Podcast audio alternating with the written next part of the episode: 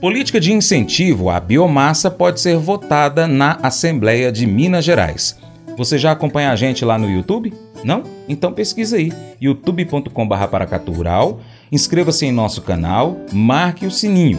Os vídeos você pode deixar o seu joinha, compartilhar com os amigos e deixa também seu comentário.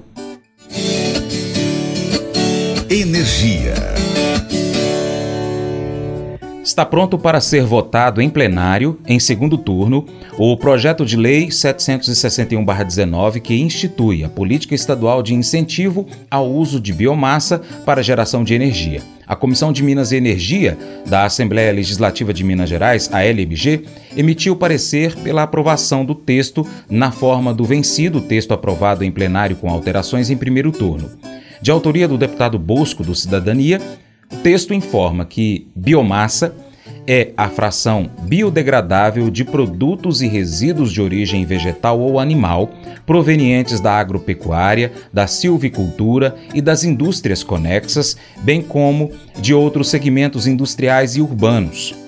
Entre as diretrizes da política que se pretende implantar estão o reconhecimento da biomassa como bem econômico e de valor social, capaz de gerar trabalho e renda a promoção da ecoeficiência, a redução do consumo de energia oriunda de fontes não renováveis, a diversificação da matriz energética no estado de Minas Gerais e a cooperação entre entidades e órgãos públicos, sociais e privados.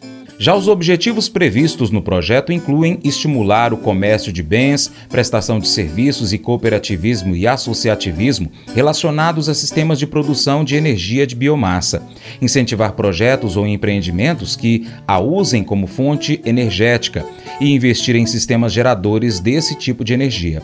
O texto ainda cita instrumentos que podem ser utilizados na implementação da política, entre os quais estímulo à pesquisa científica ou tecnológica e incentivo a municípios que fomentem projetos para o uso dessa fonte de energia renovável, e adoção do licenciamento ambiental simplificado quando aplicável e promoção da educação e qualificação de agentes públicos privados.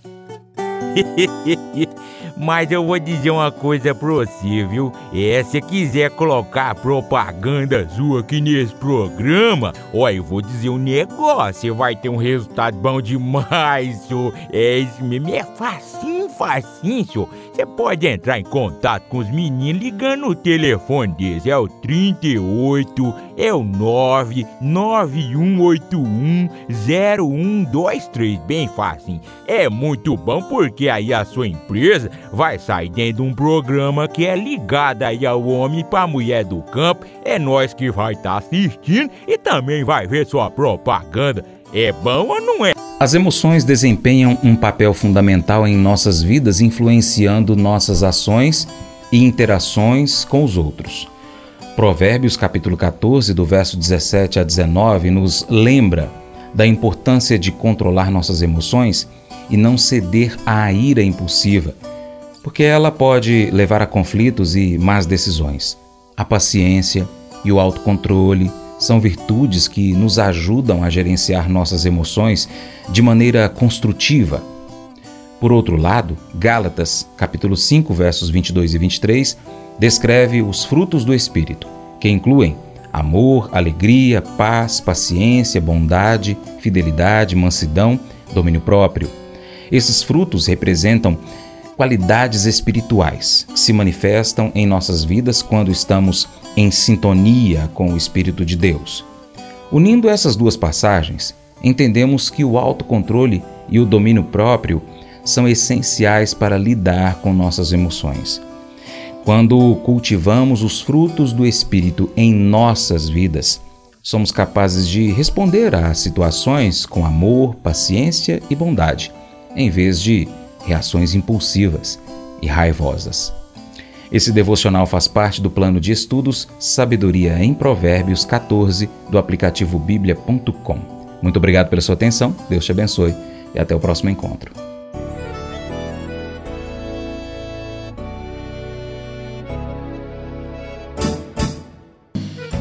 Acorda de manhã para prosear no mundo do campo, as notícias escutar.